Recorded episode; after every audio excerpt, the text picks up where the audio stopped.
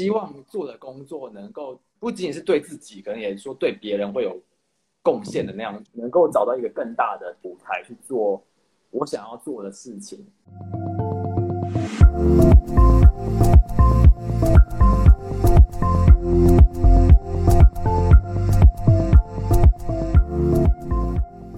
Hello，大家好，我是打滚国际时尚圈，帮助提升时尚产业知识和职场竞争力的白玉。如果你对时尚产业有兴趣，你想了解更多跟时尚、职业、品牌策略和自我成长有关的议题，现在就赶快订阅我的频道，并开启下方的小铃铛吧。这一次的来宾是 Danny Wu，好，Danny Wu 呢是我的学长，实践辐辐射系的学长。他之后呢到中国去工作。其实应该一一开始的时候，他在台湾工作，然后职涯的中间的一段的历程呢，就是去英国念书。那这一次我们最主要访问他当初怎么去选择英国，要选哪一间学校啊？他在英国留学的一些呃经验以及心得的分享。那我稍微介绍一下 Danny 的 background，他现在在 Indochine 这一间跨国的。呃，服装集团里面工作，然后是做呃 fashion team 的开发经理，主要是做趋势分析。那今天这一次呢，我们让我们的 IG 是讲比较轻松的内容，就不是那么硬的 topic，然后让他分享他在英国留学的一些经验。我是 Danny，然后我目前是在杭州总部的呃跨国的服装集团工作。那我是在他们的广州分公司做时装开发经理。那我的工作平常。比较偏向是呃趋势研究，然后我是在台湾工作了大概大概是在六年左右，然后才去申请英国的学校，因为我申请的算是偏 MBA 的课程，所以需要有比较长的工作经验。好，那我们就直接切入正题，就因为你一刚讲完说你申请英国的学校比较偏 MBA 类型的课程，那我就会有点好奇，就是你当初是有选很多学校。申请了三间学校了，呃，我讲一下申请哪三间好了。一个就是大家可能很耳熟能详，就是 London College of Fashion，就是 LCF。那么那时候也是有 Fashion Management 的课程。然后另外一间是 Southern Campton，就是南安普敦。然后他们的课程的名称应该是叫做 Fashion Management，就是时尚管理。另外一个就是我最后有的学校就是 Westminster 的 Fashion Business Management。它跟 LCF 的课程名称是一样，但三个学校可能会侧重的课程的方向，还有研究的方向可能会有一点不一样。对，这也是我那时候在选学校一个很重要的原因。嗯，那你自己比较偏偏向，就是它的内容在哪方面？呃，因为那时候其实我自己本来是纯设计师背景嘛，那我自己其实一点都没有商管，或者是说呃。气管方面的经验，或是 background，包括说财务方面，或者是说呃市场分析，或者是说品牌经营方面，我都是没有相关经验，所以会需要找一个学校，是他可能一方面有课程去辅导你，让你能够在你原本的基础上去增加一些商管的一些基础的理论，然后并且能够透过老师的帮助，可能可以让你自己在你原本的研究里面做。更深入的去挖掘吧。然后这三间学校我可以说一下，就是呃，我先说 LCF 好了，因为它算是比较业界可能大家都比较嗯耳熟能详的学校。那它当然分成它的大学部 BA 跟它的 MA，就是研究所部分。那研究所部分它其实会比较偏向说你本身已经自己知道自己想要研究什么，或者是说想要在产业里面去达到一个怎么样子的高度的。这样子的同学去申请，所以我我觉得，如果是要念 LCF 的话，如果是刚毕业就申请，或者是只毕业可能一两年去申请，也不会说不好。但是我觉得可能，呃，后续能够产生的效益并不是特别的大，因为他一进去就必须要先提供蛮多的 reference，因为我是有有有申请到，那他是必须要先提供你的研究计划，还有。你在业界的领域，到底要怎么去完成你的计划？然后你需要 LCF 提供你怎么样子的帮助去完成你的计划？它包括说有书面的跟呃看扣的部分的 interview，所以算是其实在前面的准备作业需要蛮长的。然后我后来没有去上 LCF，但是我听去上的同学跟朋友说，呃，LCF 的课程比较少。它比较多是自己在可能图书馆，还有说在跟老师 tutorial 去研究你的级比较多。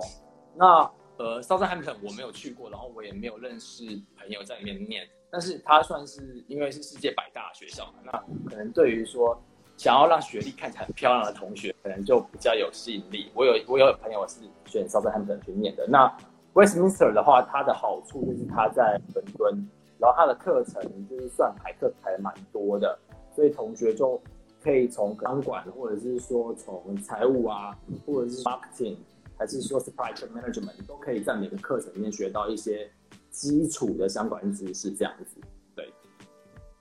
因为那时候其实学费差不多就到一万多，快两万了，嗯，算蛮高的。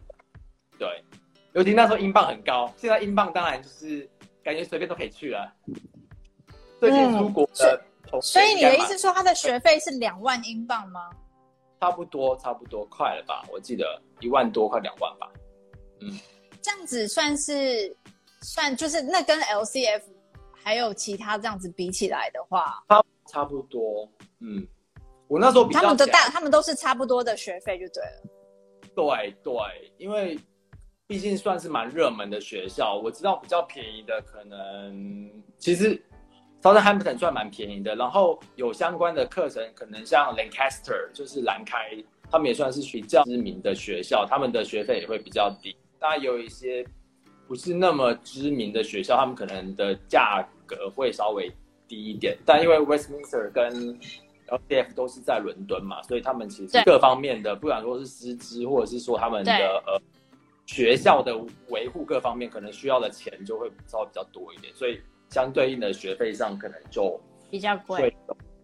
那我再问一个门外汉，因为我对英国学校真的没有很了解。那像 Saint Martin 的话，它的学费跟 LCF 比起来的话，是同一个 level 的吗？还是说这是天壤之别？应该是差不多的，但因为因为圣马丁它的强项是设计类，设计，我我我觉得学到是一个基础，就是你也知道，我们大学的时候花在就是买材料啊，或者是说做开发上的花费，其实是远比。我们付学费来的多的，因为我记得以前我在大学念书的时候，我算是比较用中文说的话，应该就是比较憨厚的人吧，就是会想要把事情都做到好，然后就会变得花很多钱，但是可能他的投资产出比投资报酬率对，或者是 ROI 出不来。但我觉得现在学生就是各方面资讯的资讯的流通，他们会觉得哎，如果件事情上的投资没有办法有有效的投资回报的话，那我为什么要投资这么大？我觉得那是我觉得我在以前我那个时代，我我很少去想过这样的事情。可是现在工作当然就每我到底做多少事情，然后可以达到多少成效，然后年终的 KPI 我可以帮我的团队创造多少利润，就会这样子想。那知道你之前在德士玛，德士买是一间台湾非常大的那个算是代工集团，对吧？对。代工，因为我看你的 resume，就是你在那间公司也是做了好几年，那怎么会就是在某一个时间点突然决定要出国去念书？这个应该应该要这么讲，其实这我觉得就是人生或者是工作上的每个转折点啊，其实真的都是缘分使然。那时候刚好公我们公司有约一个职务叫做 technician designer。它它算是其实是一部分需要呃美感，然后也需要有技术面的一个工作。然后那时候公公司没有人去想要做这一块，刚好我们有一个呃一个品牌，他自己有一个认证的，就是呃成衣技术师的一个计划，然后我就去加入那个计划。然后他到后面最后一个最后一个 turn 的时候，他是需要到美国去做受训，然后所以我那时候就去我出差了一阵子，然后就觉得说哎。其实，如果能够换一个环境，或者是说换一个更国际性的环境，尤其是那时候是在人家美国总部，那其实各色人种都有。你也知道，美国就是一个文化大熔炉嘛。然后，嗯，很很呃不同的国家的同事啊，然后就觉得说，哎，其实搞不好我也有机会在那么，尤其那时候在台湾工作嘛，就会觉得说我我是不是能够去一个这么国际化的地方工作，然后就是。大部分的那时候在美国的同事都很热爱自己的工作，然后其实我自己也是很很爱工作人，就是希望做的工作能够不仅仅是对自己，可能也说对别人会有贡献的那样，能够找到一个更大的舞台去做我想要做的事情，然后就会觉得，哎、那可能可以去试到国外工作。那比方说我在台湾要去国外工作之间的那个 link，我就会想说，哎、那是不是应该要去充实一下，我才有一个好的工具去证明说，哎、我其实也是能够加入到国际的平台，所以那时候才我去出国念。哦，我跟你的想法不约而同的非常类似呢。对，其实我在想，可能职场中做到就是有有一定年资的人，会突然中断职业选择出国，其实就是为了寻求更大的舞台。也许是觉得在目前现在的这一个这家公司，或者是在现在的职场环境，可能遇到了天花板或是瓶颈。对对，那我觉得，其实你当初去去美国受训，也是一个很棒的契机。我会觉得说，就是有时候会觉得说，哎、其实这样做也是可以，但是就是就只能这样吗？有时候会想问这样的话，对不对？嗯嗯嗯，但我觉得这要取决于就是每个人的企图心，还有你你你有这个想法的时候，刚好正值你是就是冲刺期，还是说哦你可能搞不好已经结婚啊，或者是已经成家了，就是要求一个安稳。就是每个人在不同的年龄阶段，可能会有不同的一个就是就是价值观，或者是想要追求的东西不一样。